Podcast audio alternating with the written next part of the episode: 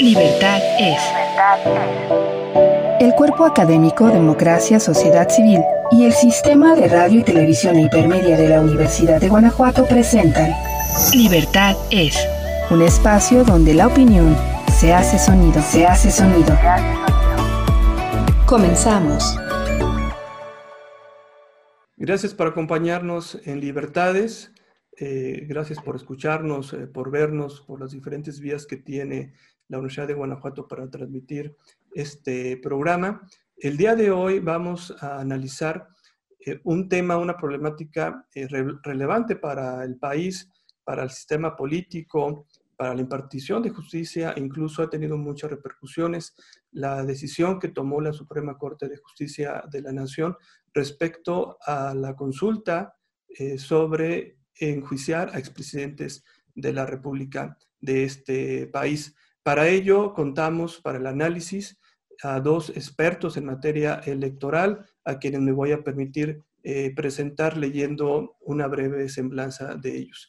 Tenemos a Arturo Espinosa Silis, es eh, licenciado en Derecho por la Universidad Panamericana y maestro en Derecho por la Universidad Nacional Autónoma de México, misma institución en donde cursó la especialidad en Justicia Electoral y en Derecho Electoral es diplomado en argumentación jurídica por Flaxo de México y en análisis político por el CIDE. Ha cursado también programas de alta dirección en el IPADE. Actualmente dirige estrategia electoral, consultoría especializada en temas de derecho electoral y laboratorio de reflexión permanente sobre temas electorales y de democracia. Previamente laboró en la Sala Superior del Tribunal Electoral del Poder Judicial de la Federación, actualmente y también se ha desempeñado como observador electoral y como especialista en temas de justicia electoral con la Organización de Estados Americanos, misma instancia con la que colaboró en el desarrollo del Manual de Observación de Justicia Electoral. Por su parte, colaboró con el programa de las Naciones Unidas para el Desarrollo en la elaboración de un estudio sobre órganos electorales subnacionales. Arturo, muchas gracias por acompañarnos. Jesús, muchas gracias por la invitación, por estar aquí. Me da mucho gusto estar acompañado de Rosa María Cano. Así es. También nos acompaña la maestra Rosa María Cano Melgoza. Ella es licenciada en Derecho por la Universidad de Guanajuato, maestra en Derecho Fiscal en la misma institución, con estudios de doctorado en la Universidad de Granada, especialidad en Derecho Constitucional y Administrativo en la Universidad de Salamanca. Ha fungido como directora jurídica del Instituto Federal Electoral y del Instituto Nacional Electoral, así como magistrada en el Supremo Tribunal de Justicia del Estado de Guanajuato, coordinadora general jurídica del Gobierno del Estado de Guanajuato y directora general de apoyo parlamentario del Congreso del Estado de Guanajuato. Rosa María, muchas gracias por participar el día de hoy. Gracias por la invitación, Jesús, y también es un placer compartir este espacio con Arturo. Muy bien, pues tenemos este tema que brevemente introduje para el programa y yo quisiera que ustedes eh, nos explicaran, sobre todo a quienes nos ven, a quienes nos escuchan, eh, cómo es que llegamos, eh, cómo es que la Suprema Corte le tocó resolver una petición que venía desde la presidencia de la República con esta idea de enjuiciar a expresidentes de la República y eh, en un tema que la opinión pública, intelectuales, académicos, eh, actores políticos, eh, reaccionaron de diversas maneras. El presidente de la República, Andrés Manuel López Obrador, en un principio había dicho que no iba a tocar a ningún expresidente, pero de un momento a otro hubo un cambio de opinión y ahora lo ha llevado hasta este, hasta, hasta este punto en el que parece, pues más que parece, se, se va a tener que realizar esta consulta. Entonces yo quisiera que primero ustedes nos explicaran cómo fue que llegamos a este punto para que la Suprema Corte decidiera al respecto. No sé si Arturo o Rosa María nos quisieran poner en contexto. Si quieres, empiezo. Adelante, Rosa María, por favor. Gracias. Bueno, pues, ¿qué pasó?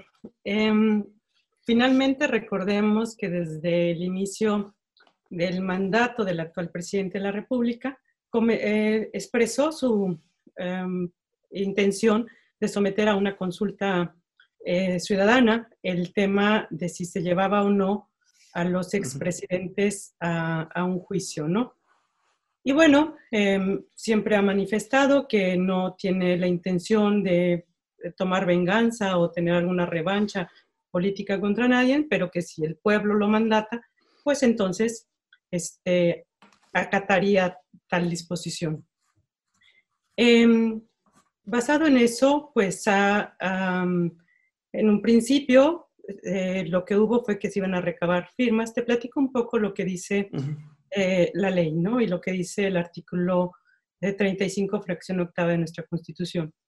Eh, finalmente, posibilita al presidente de la República, a las cámaras de diputados o de senadores, a este, el 2% de la lista nominal de ciudadanos para que presenten em, la, la, la, iniciativa. Entonces, están legitimados o pueden iniciar este proceso esas, esas tres actores, por llamarlos de una forma. Inicialmente se suponía que iba a ser eh, a través de los ciudadanos que recaban firmas, pero todo parece indicar que no lograron el número, de tal forma que el presidente de la República presenta la iniciativa. ¿Ante quién se presenta? Es, eh, la misma ley nos señala que se presentará ya sea ante cualquiera de las dos cámaras. Entonces, presenta la iniciativa el presidente ante la Cámara de Senadores y eh, ¿qué dice la ley? Pues que se remitirá a la Corte para que la Corte valide la pregunta. Eh, o, más que valide, perdón, aunque sea, establezca si es constitucional la pregunta. Y la Corte tiene un plazo de 20 días naturales para determinar si esa pregunta está dentro de los cánones constitucionales o no. Una vez que se hace este trámite, pues se remite nuevamente a la Cámara de Origen para que dictamine em, la consulta y se remita nuevamente, o, en su caso ya el Congreso de la Unión, cuando se valida por la otra, el Congreso de la Unión, pues convoque a la, a la consulta. Ese es como el trámite que nos señala la ley. Y después, pues ya vendrá, en su caso, la remisión al, al Instituto Nacional Electoral para que lleve a cabo el proceso, ¿no? Entonces, ¿qué sucedió? El presidente presenta su pregunta, este, la formula en unos términos, hablando em, precisamente de llevar a un procedimiento a, los expresidentes y este, en esos términos pues se hace la, el análisis por el ministro em, de la Corte que le toca conocer, que es el ministro Franco, perdón, em, fue el ministro... Se me, este, Luis María Aguilar. Luis María Aguilar, no sé por qué se me fue Luis María Aguilar, hace la, la, la, el proyecto. El proyecto lo conocemos todo mundo porque se circula este, de manera pública. Y bueno, pues todo mundo leemos lo que viene en el proyecto y pues nos damos como este, parabienes porque la Corte iba con un proyecto muy sólido en el sentido de que eh, la pregunta vulneraba derechos fundamentales, básicamente eh, principio de igualdad, eh, principio de, presunción de inocencia y debido proceso, garantías también hacia las víctimas, etcétera, ¿no? Entonces había ahí un proyecto que en mi opinión era un proyecto muy, eh, muy claro, con una sencillez eh, eh, muy, muy, pues, un lenguaje muy llano incluso, muy, muy entendible hacia la ciudadanía, que eso es difícil en las sentencias de la Corte pero en, esta, en este proyecto se logró. Y bueno, pues lo que tenemos es que eh, el proyecto señalaba que eh, la pregunta pues vulneraba todos estos principios y en, consecuencia no pasaba el, el, filtro constitucional. Llega en algún momento eh, la discusión y pues en la discusión se pierde el proyecto por seis votos contra cinco y pues ahí fue el tema que creo que hoy vamos a discutir. ¿Qué pasó en esta discusión en la, ante, en la Corte y cuál es el papel que asumió la Corte en estos momentos? Si asumió un papel efectivamente de un juez constitucional eh, o si tuvo un perfil y asumió un papel más de corte político. Creo que es ahí el tema que tenemos que analizar, viendo las posturas de cada uno de los ministros y sobre todo, pues viendo el efecto que va a tener esto, y yo lo quiero decir con todas sus letras, porque el trasfondo de este, um, este, de este tema no es un trasfondo de llevar a investigar a los expresidentes o combatir la corrupción. Eso nadie puede estar en desacuerdo en que hay un tema de combate a la corrupción, nadie puede estar en desacuerdo de que se amplíen los derechos ciudadanos para participar en las consultas, en las consultas ciudadanas. El tema es qué es lo que está atrás y la finalidad que está atrás de este proceso. Y bueno, yo aquí me, porque si no me sigo con el micrófono, entonces, este, no sé, aquí dejo esta primera participación. Gracias, maestra. Eh, Arturo, eh, ¿cómo pasamos de un proyecto que presentaba el ministro Luis María Aguilar, donde incluso había una frase que parecía que sintetizaba todo esto, concierto de irregularidades, me parece que decía, eh, a, un giro inesperado de la Suprema Corte? Si, si gustas este, seguir un poquito con lo que ya la maestra Rosa María nos estaba señalando, en ese momento, ¿qué pasó en la Suprema Corte? Claro que sí, Jesús. Mira, coincido con lo que dice Rosa María, la ruta legal del asunto es, esa y aparte es algo que no nos debe de extrañar. El, presidente siempre ha sido muy afín a las consultas, a, eh, a las figuras de democracia directa, sean por la vía legal o sea organizadas por sí mismo, pero siempre lo ha hecho.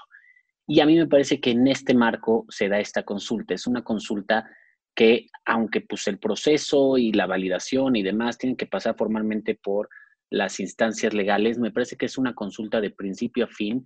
Todo lo que se hizo es un contenido altamente político. y yo lo que llamo es que eh, en la Suprema Corte la política le ganó, a, se impuso al Estado de Derecho. ¿Qué, es lo que quiero decir? Yo lo que he visto es una necesidad del presidente y de su partido de que el presidente participe en las elecciones de 2021. Recordemos que al ser un servidor público, hay un principio en la Constitución que se llama el principio de neutralidad. Los servidores públicos no pueden incidir en los procesos electorales. Y esto incluso ha llevado a la nulidad de algunas elecciones. Entonces, digamos que de cara a las elecciones 2021, el presidente está atado de manos para participar, inclusive en algunos criterios del INE y del tribunal se ha eh, analizado, se ha abordado si las conferencias matutinas se deben de transmitir durante los procesos electorales, concretamente durante las campañas ya pasó en 2019, ya ha habido criterios de 2020 y este, seguramente en 2021 será un tema importante. Ahora, ¿por qué digo que ha, tenido una necesidad imperiosa de estar en el proceso electoral? Si, si nos acordamos desde el inicio del sexenio, lo que buscó fue, a través de la revocación de mandato, participar en elección, ¿no? Eh, justo la fecha de revocación de mandato originalmente estaba prevista para llevarse a cabo al mismo tiempo que la, jornada electoral de 2021 en las elecciones intermedias. Ah, esto se frenó en, el Senado por la oposición, no logró mayoría y lo mandaron hasta 2020. Después, eh, en algún momento mencionó este tema de la consulta popular, pero no cobró mucha fuerza y después él lo que dijo es que él iba a ser el guardián de las elecciones que si veía alguna irregularidad eh, la, iba a denunciar y que iba a actuar como guardián de las elecciones. También generó mucho ruido y empezó a hablar un poco que si iba a haber fraude o no, que lo denunciaría, que era su deber. Y ahora lo que se le ocurrió eh, fue presentar esta consulta popular. Originalmente lo que buscó eran las firmas de la ciudadanía, que fuera a través de la ciudadanía la que la solicitara, pero al final se decantó porque fuera él directamente, como está, está, previsto en el artículo 35 constitucional, quien solicitara la, la consulta. Esto sin duda de cara a las elecciones de 2021, lo que le permite es con el pretexto de la consulta. Además, el tema de la consulta también es un tema político, ¿no? Lo, que él va a buscar es contrastar su gobierno, su presidencia con la presidencia de sus este, antecesores, al menos de los inmediatos. No sé si al final va a lograr esto del todo, porque la pregunta la verdad es que quedó tan rara y tan ambigua que, que ya no sabremos a qué se refiere. Y aquí mucho de lo que se dice, y voy a empezar un poquito atrás para adelante, es que la, solución que encontró la Suprema Corte también fue una solución política. Es decir, no negarle al presidente su consulta, pero no, no concedérsela en los términos en los que el presidente había planteado. Y, desde, y de esta forma, a mí hay cosas que me llaman mucho la atención, particularmente en la sesión. Como bien dice Rosa María, ya conocíamos el proyecto del ministro Luis María Aguilar, que me parecía un proyecto claro, este, que desglosaba muy bien este concierto de inconstitucionalidades, como le llamó el, ministro Aguilar. La verdad es que a mí el término me, gustó mucho porque justamente lo que planteaba la pregunta era si, eh, si se debía juzgar a los expresidentes por cualquier delito que, bueno, investigar y, procesar a los expresidentes por cualquier delito que hubieran cometido antes, durante y después de sus administraciones, ¿no? O sea, lo que se estaba poniendo es sometiendo a la voluntad popular la facultad de la fiscalía de investigar y en caso de que se encuentre un delito, someter al proceso a una persona, ¿no? Imagínense si se hiciera eso respecto a todos los casos, bueno, sería una cosa terrible. Y ahí es donde dice el ministro Luis María Aguilar que había un concierto de inconstitucionalidades porque se vulneraba sin duda el debido proceso, eh, la presunción de inocencia, inclusive hasta el principio de, igualdad, porque algunos ciudadanos o ciudadanas sí se, se investiga y de oficio se se, lleva a cabo la investigación, se hacen todas las actividades de procuración de justicia hasta que se busca ejercer la acción penal y en algunos casos esto va a ser objeto de consulta popular. Lo que se decía un poco en el análisis especializado, los, los y las penalistas y constitucionalistas era que pues, un proceso de investigación, si hay un delito y si hay elementos que suponen un delito, se investigan, se presenta una denuncia, se investigan y se procesa. No es algo que, que se someta a la voluntad popular, la procuración de justicia. Ahora, ¿qué fue lo que pasó en la Corte? De entrada, a mí me gusta señalar algunas cosas de forma, porque desde ahí yo, yo advertí que, pues, la verdad es que fue una sesión extraña, ¿no? En inicio, es una sesión en la que el, presidente de la Suprema Corte lo primero que empieza aclarando es cómo se iba a votar y que se iba a votar en dos partes.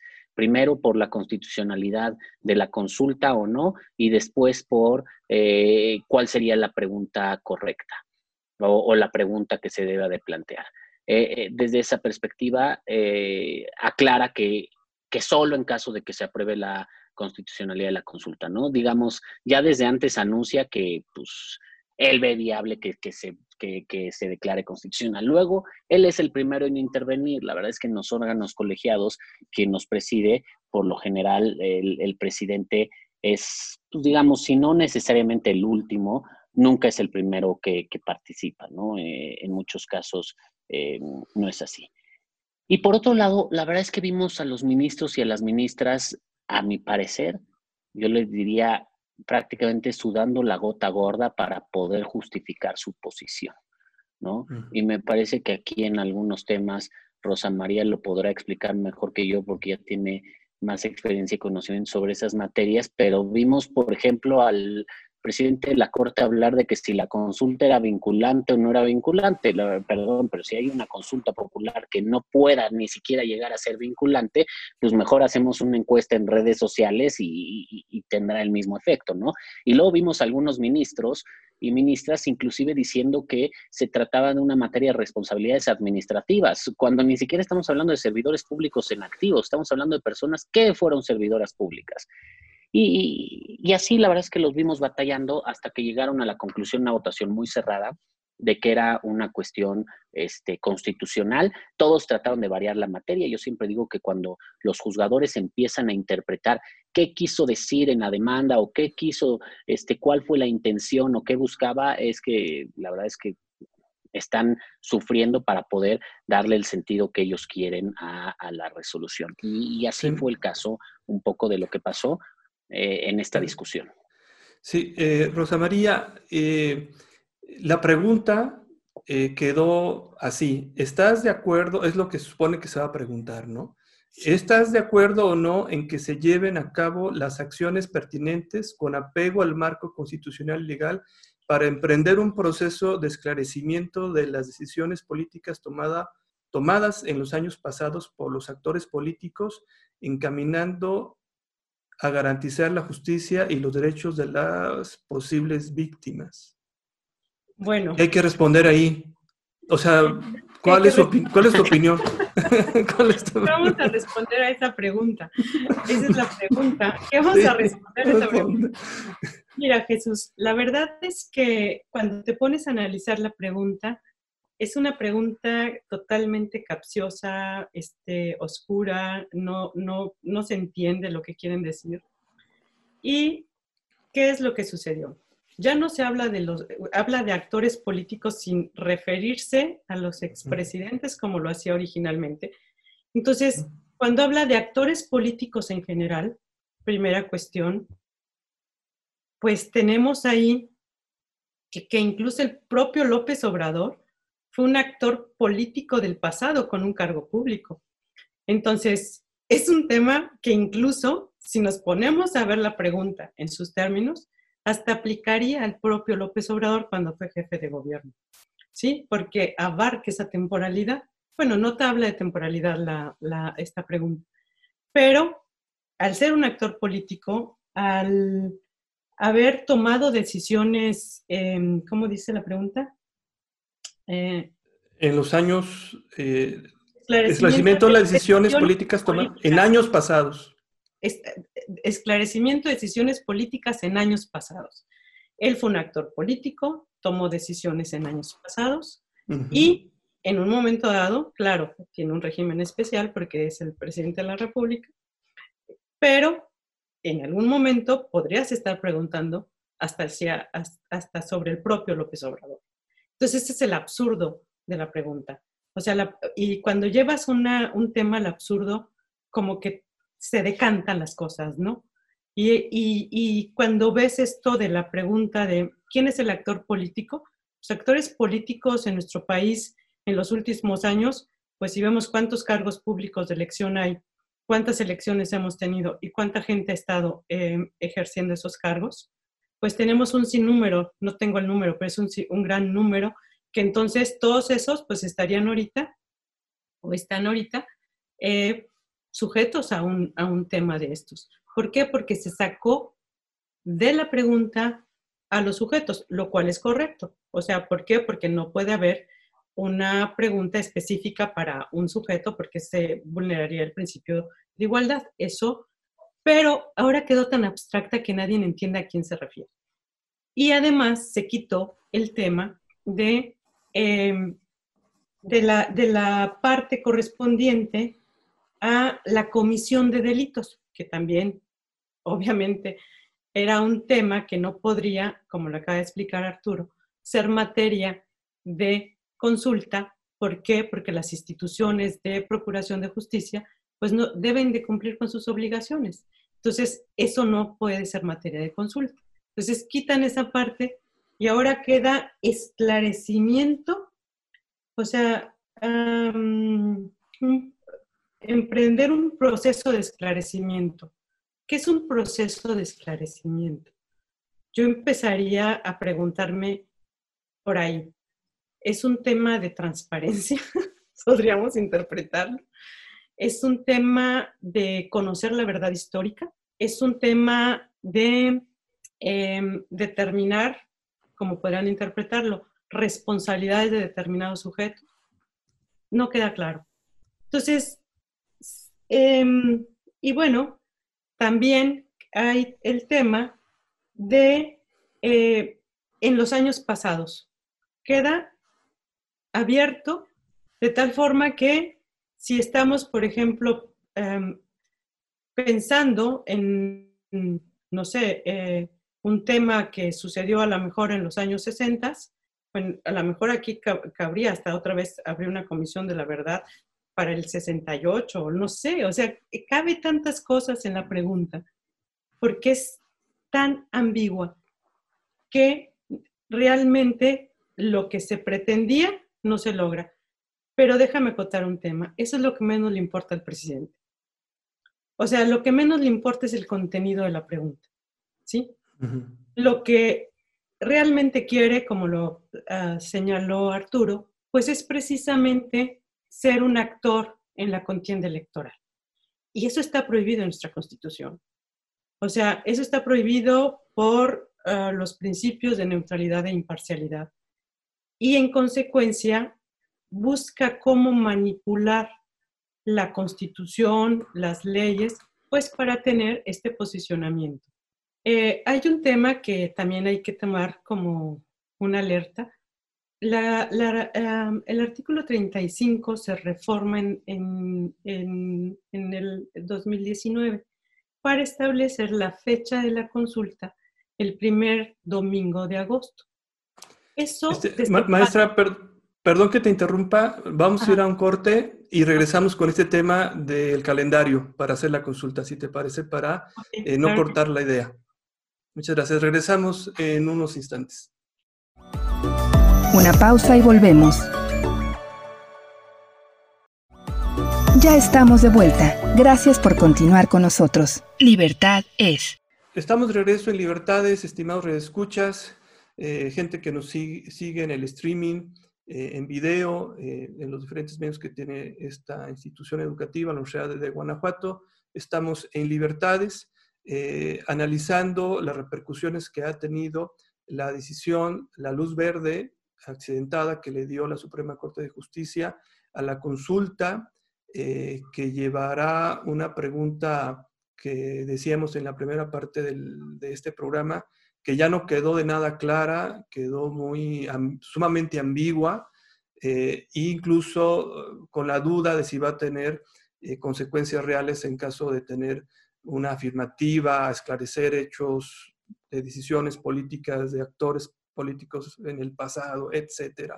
Entonces, eh, cortamos y la maestra Rosa María nos estaba hablando del timing que llevaría la consulta. Si gustas, continuamos con esto y vemos ahora eh, qué seguiría.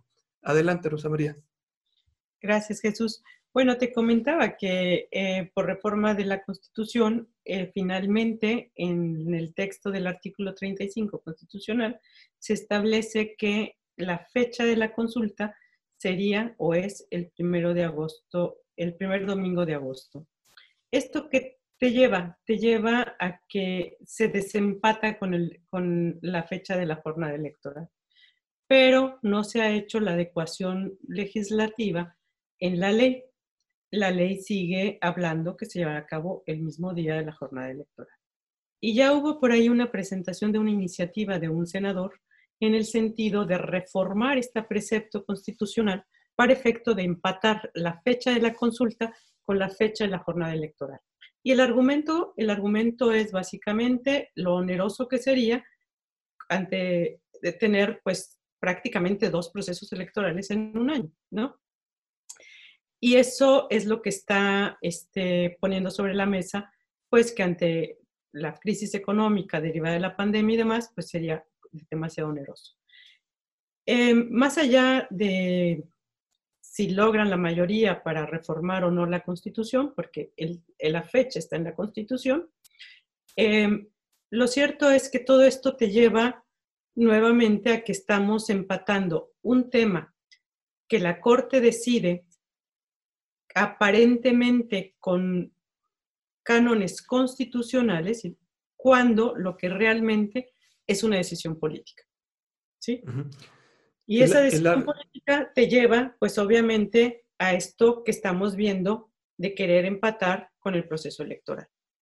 Sí, eh, yo he escuchado a diversos juristas, incluso exmagistrados, eh, diciendo que pues el artículo 21 constitucional es muy claro, ¿no? O sea, ahí dice con precisión quién debe de perseguir los delitos, ¿no? Y nunca se habla de, hacer consultas. Eh, pero bueno, ya estamos en esta situación. Eh, Arturo, esto, uno, ¿cuáles son las consecuencias de, esta decisión para la Suprema Corte de Justicia? queda debilitada, o sea, no sé cómo formularlo, queda bien con el presidente, pero ante la opinión pública, ante los expertos, eh, pues queda mal parada la Suprema Corte y, y, deja un mal precedente. Este, pero ¿cuál es tu opinión? Y dos, ¿es sano empatar la, o sea, e, con el criterio que decía Rosa María, eh, hay un criterio de ahorro de recursos porque creo que hay gente que hace cuentas y parece que es como si compráramos otro avión presidencial, este, el costo de organizar esa, esa consulta, ¿no? Eh, ¿Qué nos puedes decir al respecto, Arturo?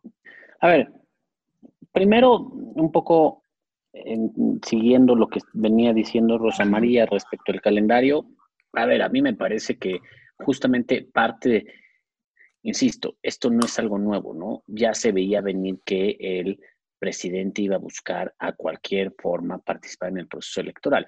Y precisamente el artículo 35 constitucional que se reformó recientemente, por eso modificó la fecha para realizar una consulta popular.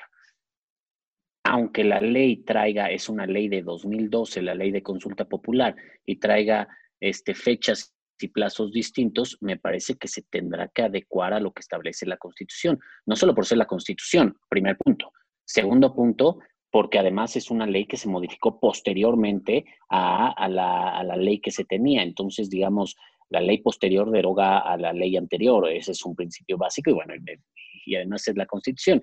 Yo no sé si ahorita la propuesta que han hecho algunos de los senadores de reformar ese artículo transitorio eh, se pueda dar porque el proceso de consulta popular ya inició y acuérdense que hay una prohibición para modificar las leyes electorales, que esto habría que asemejarlo a una ley electoral 90 días antes del inicio del proceso electoral respectivo. Y, aquí ya es, digo, aquí podremos nuevamente entrar en el margen y en el criterio de la interpretación y, todo lo que quieran, y, a lo mejor la Corte podrá volver a intervenir, pero para mí es muy claro. O sea, y nuevamente, si lo que quieren es bajo el pretexto de ahorro de recursos, eh, pegarla a la jornada electoral, más bien lo que quieren en el fondo es que se participe activamente los servidores públicos en la elección. Si lo que quisieran es ahorrarse recursos, no hubieran propuesto una consulta que no lleva a nada, ¿no? O sea, digo, hay, hay que decirlo. Aquí creo que también una cuestión que nos falta en México es definir cuál es el uso de la consulta. En otros países las consultas yo veo como dos grandes rubros, ¿no?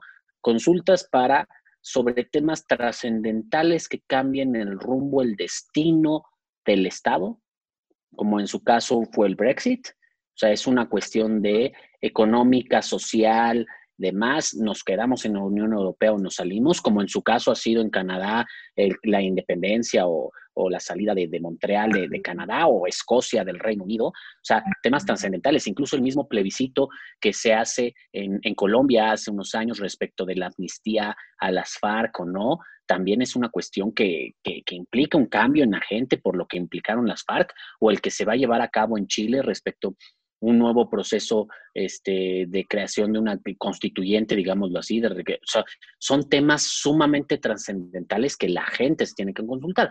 O hay consultas que se hacen en otros países eh, que tienen diferente tradición de democracia directa como Suiza o como Estados Unidos, que son consultas realmente de temas muy locales, ¿no? Y que son de temas que impactan en, la vida diaria de la ciudadanía, la legalización de la marihuana o inclusive el hacer un parque en, este, en, este, en esta zona o no hacer, o, hacer un deportivo o lo que sea. Son cuestiones más pequeñas, pero son consultas más locales. Aquí realmente se está consultando si queremos que se cumpla la ley o no se cumpla la ley. Si hay delitos, pues que se persigan, ¿no? O sea, si hay presunción de, delitos que se persigan, si no, no, o sea, la Procuración de Justicia no es consultable nuevamente, pero bueno, aquí por eso yo decía que los ministros trataron de todas las maneras como adaptar lo que se buscaba para poder decir que sí había consulta. Ahora, en el tema de la Corte, a ver, también creo que esto hay que ponerlo en su justa dimensión, ¿no? Leía muchos y muchas analistas que este, ya decían que ya perdimos a la Corte y que ya no tenemos Corte y que eh, es el principio del fin. A ver, yo creo que fue una mala decisión de, de, la Corte, una decisión que no nos gustó, no fue una decisión apegada a lo que establece la Constitución. A mí me hubiera gustado ver eh, a los ministros tan contundentes en la defensa del Estado de Derecho y de la democracia, como fue en el caso de la ley Bonilla, donde fueron tajantes y fueron este, realmente muy claros en esa defensa. Aquí te digo, yo los vi titubeantes, los vi haciendo maroma y media para poder justificar. La verdad es que se sudando la gota gorda para poder este, defender una argumentación que además nunca estuvieron de acuerdo. Cada quien entendió la consulta de manera diferente o cuál era la materia de la consulta. No había ahí una mayoría. Este, incluso el ministro el ministro Pardo dijo eso, si nos ponemos de acuerdo en una materia de la consulta, yo puedo, podría considerar su constitucionalidad, pero nunca se pusieron de acuerdo. Ahora, pero insisto, creo que por una resolución, una mala resolución, no podemos linchar a la Corte y no podemos decir que, la Corte ya se perdió.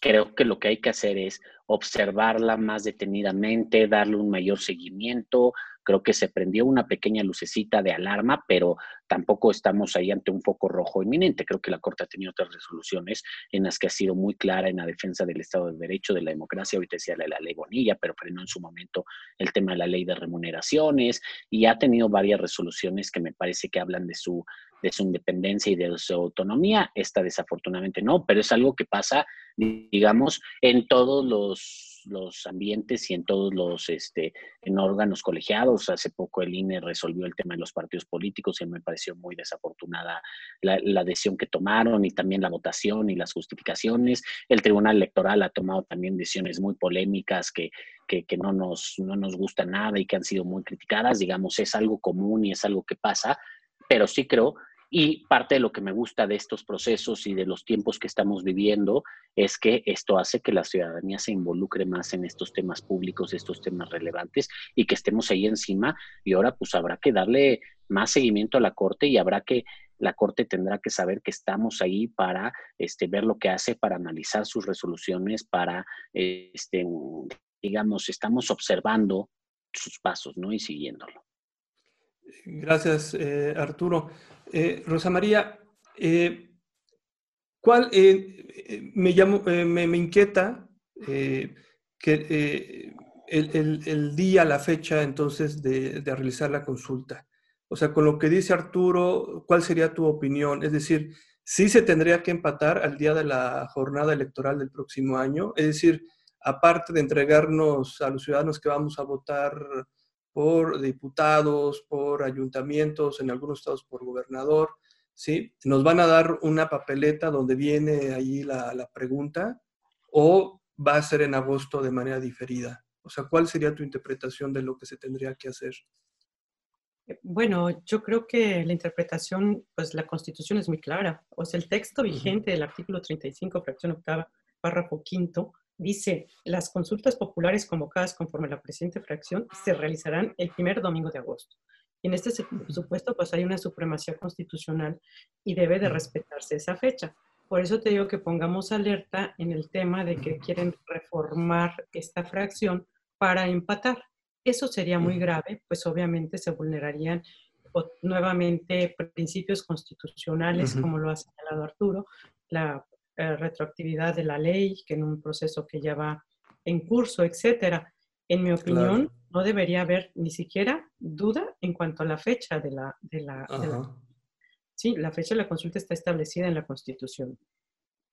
Y yo quisiera retomar un tema de eh, cómo, cómo queda la Corte ante esto.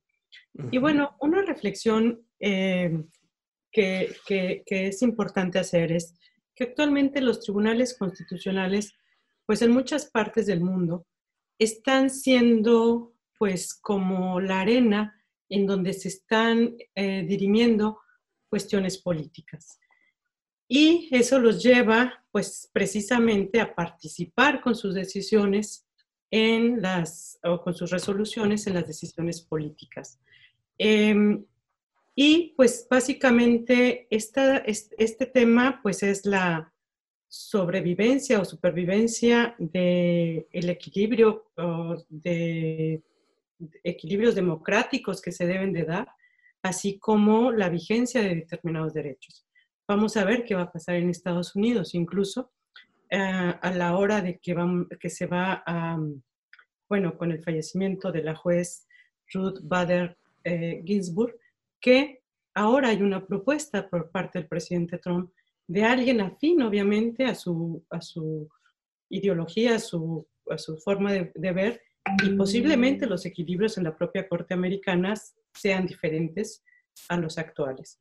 Entonces, no, no nos espantemos. Los jueces constitucionales también son jueces que resuelven cuestiones eh, eh, y que responden pues, a los equilibrios en algún determinado momento pues, del, del, país. Y en ese sentido, pues ha habido una serie de, de, de análisis del comportamiento de las, de las cortes constitucionales precisamente por su propio diseño, ¿no? Eh, ¿Por qué? Porque dependen de los poderes eh, el, eh, que, que, son electos, ¿no? ¿Por qué? Porque vienen precisamente de propuestas de ellos mismos. Entonces responden a, eso, a, esas, afinidades. Eso no nos debe de espantar. Ahora, en cuanto a cómo queda el, cómo queda parada la Corte. Eh, en mi opinión, eh, creo que hay un ambiente no sano en los órganos constitucionales. Y cuando hablo de que no hay un ambiente sano en los órganos constitucionales, vimos a una ministra en su última intervención hablar de presiones. Eh, el ambiente que se, que se, que se genera antes, durante y posterior a la, a la, a la decisión, pues es un, un, ambiente de presión hacia la Corte. Y no, eh, vimos también en otro órgano constitucional, como es el Tribunal Electoral, una filtración de un proyecto en un sentido que favorecía o que dejaba sin efecto el proceso que está llevando a cabo el INE eh, para la renovación de, de, de, la dirigencia de Morena. Se filtra un proyecto, hay todo un tema en los medios sobre el mismo y luego vemos una decisión que ese proyecto pues no, no, no es este, avalado, ¿no? O sea, ni siquiera es, eh, deciden en, el sentido de mantener la, consulta, la encuesta que está llevando el INE para efecto de la renovación de la dirigencia. Entonces, hay un ambiente no sano, filtraciones, presiones, que no, no, no, no le abonan nada bueno a nuestra democracia. Y frente al proceso que estamos en curso y lo que viene para el año eh, eh, siguiente, ya con la jornada electoral y las campañas, creo que habrá más crispación política. Y ante eso, más allá de, de estas discusiones que nos pueden eh, gustar o no lo que hizo la Corte, yo creo que el tema es que los partidos políticos deben de tomar un mayor posicionamiento, una mayor eh, directriz en los temas eh, importantes y hacer un cambio en la forma de hacer política. Están muy lejos de la ciudadanía. Y al estar tan lejos de la ciudadanía, permiten o, se dan este tipo de eh, consultas que pueden, la gente está ansiosa de participar y ya no confía en los partidos políticos. Entonces tiene que haber una eh, nueva forma de comunicarse, de hacer política y de los actores políticos, incluso pues eh, manejarse conforme a una integridad y a una congruencia que si revisamos a los actuales, pues muy poquitos los pueden. Creo que me faltan, me, me, sobrarían dedos en la mano para contar el tema, ¿no? Pero creo que es eso, es, eso es lo que nos está llevando a este, a, a, este enfrentamiento social cuando no hay un cauce de la ciudadanía para eh, expresar su, su, su, su, preferencia porque no se sienten identificados. Y eso a la larga es un collage que puede hacerle mucho daño a nuestra democracia. Un presidente poderoso, un, un, un presidente que interviene con sus mañaneras, con sus eh, discursos, eh, presiones a los órganos constitucionales, una ciudadanía apática que no se siente identificada con los partidos políticos y los partidos políticos pues muy difuminados. O sea, no están haciendo contrapeso. Ese es un tema que debemos de reflexionar para la sanidad, para pues nuestra democracia que sea sana.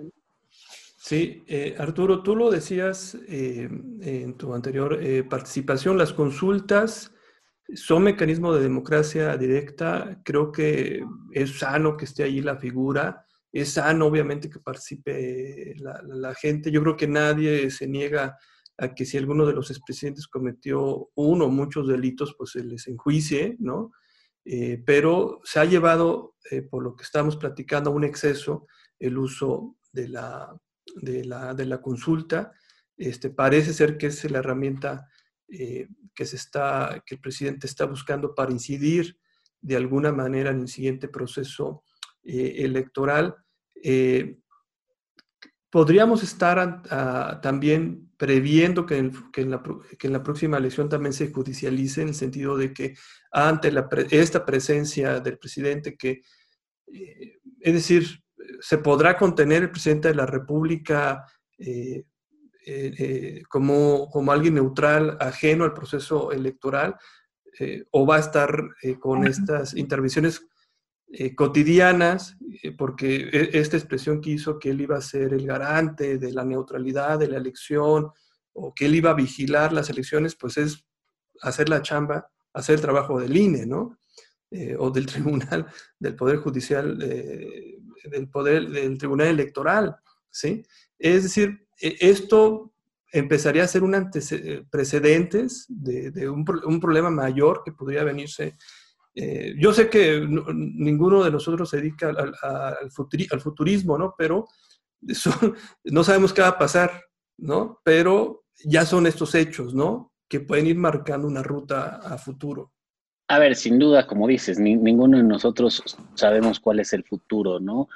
Pero yo por lo que veo y por lo que les comento, yo sí veo que va a ser un proceso terriblemente complicado y un proceso en los que va a haber mucha rispidez entre lo que busca hacer el presidente y el papel de las autoridades para contenerlo o para evitar que esté infringiendo la ley. Y también, como dice Rosa María, eh, la actuación de los partidos políticos. Y, explico un poco por qué digo esto. Donde se siente más cómodo el presidente, sin duda, es haciendo campaña y es estando participando del debate público y del debate electoral y, demás, ¿no? Además, creo que él ve estas elecciones como un referéndum de su mandato, ¿no? Digamos, él como las va a traducir es si votan masivamente por Morena y si Morena triunfa en las elecciones en general, él va a ver como que están dándole un nuevo apoyo a su proyecto y esto le va a dar más fuerza. Si no es así, él lo va a querer asumir como, este, o, se va a ver como una derrota, un rechazo a su proyecto, ¿no? Que en estos tres años no logró convencer de su cuarta transformación y que entonces la gente pues le está retirando el apoyo. Habrá que ver qué, es lo que pasa, pero yo creo que él así lo, lo ve y, así lo quiere pintar sobre todo, ¿no? Así, así lo quiere hacer. Nuevamente, eh, eh, hay quien ha dicho que se habla de un partido hegemónico, ¿no? Yo creo que puede estar en construcción un partido hegemónico. Es muy temprano para saberlo. En la ciencia política se requieren al menos cuatro eh, elecciones eh, ganadas consecutivas para hablar de hegemonía, pero el que está a punto de lograr la hegemonía es él, ¿no? Él lleva tres elecciones consecutivas con cercano a los 15 millones de votos o más, lo cual es, es un número muy importante de, votación, digamos, él tiene un voto duro. No, no sabemos si Morena tenga el mismo voto duro, pero lo que se sabe es que es la figura principal. Ahora, eh, en este sentido, creo que lo que decía Rosa María es muy importante. El papel de las instituciones va a ser clave. Nuevamente, el presidente ya sabemos, y no podemos esperar otra cosa, que no es, es un presidente que le gusta jugar en el límite de este, del derecho, en el límite de la ley. Y casi siempre le gusta caer del lado en el que la ley, del lado contrario de la ley. Y lo dijo para la consulta. Esto no se trata de un tema jurídico, se, se trata de un tema de consultar a la gente si quiere juzgar a los expresidentes o no. Eh, para él es eso, para él no es un, un, tema si es constitucional o no es constitucional, para él es un tema de democracia popular, de este, de, de que la gente tome la decisión. No, no, la constitución no le importa. Arturo, perdón que te interrumpa. ¿Qué pasa? porque el tiempo se nos está acabando. ¿Qué pasa si en esta consulta, así con esta pregunta tan ambigua, digo, nadie puede decir que es una pregunta clara, y la gente dice que sí, que sí se haga eso? ¿Qué va a pasar? A ver, la ambigüedad de la pregunta deja todo eso abierto, porque ¿a qué autoridad va a obligar?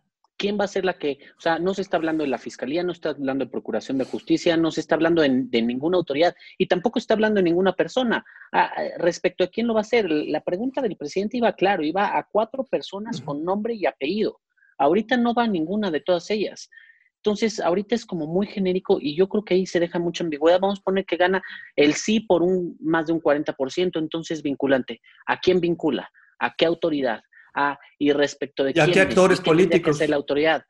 La verdad es que e, ese es el problema de la, de la pregunta y eso me parece que es la indefinición de la Corte en ese tema, porque además si vemos en el debate, la pregunta lo resolvieron realmente como si tuvieran hambre y ya se quisieran ir a comer. Y lo digo así porque pues era la hora de la comida, la hora que estaban resolviendo eso. Fue, fue muy rápido y no creo que Sí, la Corte tuvo un fallo desafortunado, no creo que esto marque su destino, pero sí es un tema polémico e insisto, es un tema que pasa mucho más por lo político que por lo jurídico y en esta ocasión ganó la política. Creo que lo que tenemos que hacer ahora es cuidar nuestra democracia en ese sentido. Rosa María, tu opinión ah, en este mismo sentido, eh, ¿qué pasa si la gente vota mayoritariamente sí? ¿Qué, pasa, pues ¿Qué va a pasar? Vas a tener un resultado vinculante que no vincula a nadie. O sea, ese es el tema, ¿no? Y que no, no hay una claridad hacia dónde va dirigida, cómo va dirigida o quiénes son los que van a realizar esto. Pero, como repito, eso finalmente no le importa a quien presentó la iniciativa de, de, la consulta, no le importa al presidente, porque lo importante es tener un tema de posición durante todo el proceso electoral. Entonces, si esta pregunta cuesta no sé cuánto y se lleva en el, 8 de agosto, pues igual tampoco, tampoco le hace tanta mella. ¿Por qué? Porque va a tener todo un proceso pues, para estar hablando del tema. Y eso es lo grave y hay que cuidar a las instituciones y pedirle precisamente a las instituciones, al INE, a, los tribunales electorales, a los organismos locales, pues que cuiden precisamente la equidad en la contienda y cuiden que no se afecte con esta intromisión a través de la consulta popular. Excelente, pues estamos finalizando el programa del día de hoy. Me parece que hemos abarcado eh, todas las diferentes dimensiones eh, eh, en que ha repercutido la decisión de la Suprema Corte de Justicia, que en algún primer momento pensábamos que iba a ser ya un primer freno a las consultas eh, con las que se había caracterizado el arranque de, este sexenio. Hubo una luz verde, estamos ya en otra, en otra parte ¿no? de, de, esta, de, lo que, de la luz verde que, dejó, que puso ahí la Suprema Corte respecto a la consulta, yo concuerdo con ustedes, de lo que hay que observar es el papel de las instituciones eh, frente a estos liderazgos, frente a estas acciones y eh, pues siempre respetar el marco eh, constitucional. Les agradezco muchísimo su, participación el día de hoy. queda la invitación abierta para darle seguimiento a este y a otros, y a otros temas que se vayan eh, generando en el tema del derecho electoral, del, proceso político electoral, pues que ya empezó, ¿no? Y que ya está generando mucha, mucha polémica y cosas de las que tenemos que hablar. Muchísimas gracias, Arturo. Gracias. Muchísimas gracias, Jesús. Rosa María, qué gusto verte y estar contigo. Rosa María, muchas gracias. Gracias, Jesús. Gracias, Arturo. Un abrazo. Muchas gracias. cuídense. Gracias. Y recuerden que nos pueden seguir por las redes sociales. Ahí pueden ver también cuando publiquemos el podcast de este programa. Síganos en Libertades UG, tanto en Twitter como en Facebook. Muchas gracias y hasta la próxima. Libertad es. Gracias por sintonizarnos. Nos escuchamos en la siguiente emisión. Libertad es un espacio donde la opinión se hace sonido. Se hace sonido. Realización y conducción, Jesús Aguilar López. Libertades, es presentado por el Cuerpo Académico Democracia, Sociedad Civil y Libertades de la Universidad de Guanajuato. Libertad es. Este programa es una producción del Sistema de Radio, Televisión e Hipermedia de la Universidad de Guanajuato.